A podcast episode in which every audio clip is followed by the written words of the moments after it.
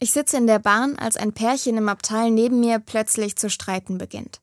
Zuerst diskutieren sie nur, aber dann werden sie immer lauter. Vor allem der Typ fängt richtig an zu schreien. Er beleidigt seine Freundin und macht sie richtig runter. Irgendwann steht er auf und ballt die Fäuste.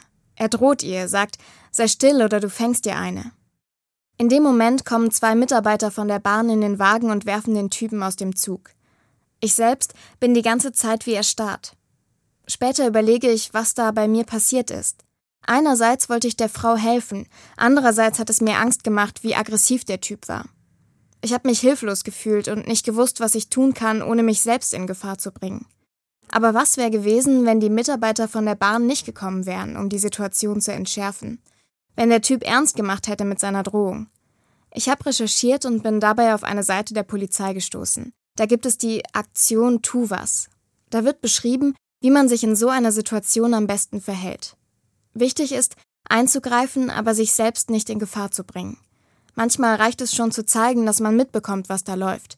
Ein guter Weg ist auch, Abstand zum Täter zu halten und stattdessen das Opfer anzusprechen und Hilfe anzubieten. Wenn der Täter gewaltbereit scheint, sollte man natürlich die Polizei rufen und andere Personen um Hilfe bitten. In Zügen gibt es auch einen SOS-Knopf, mit dem man schnell Hilfe rufen kann.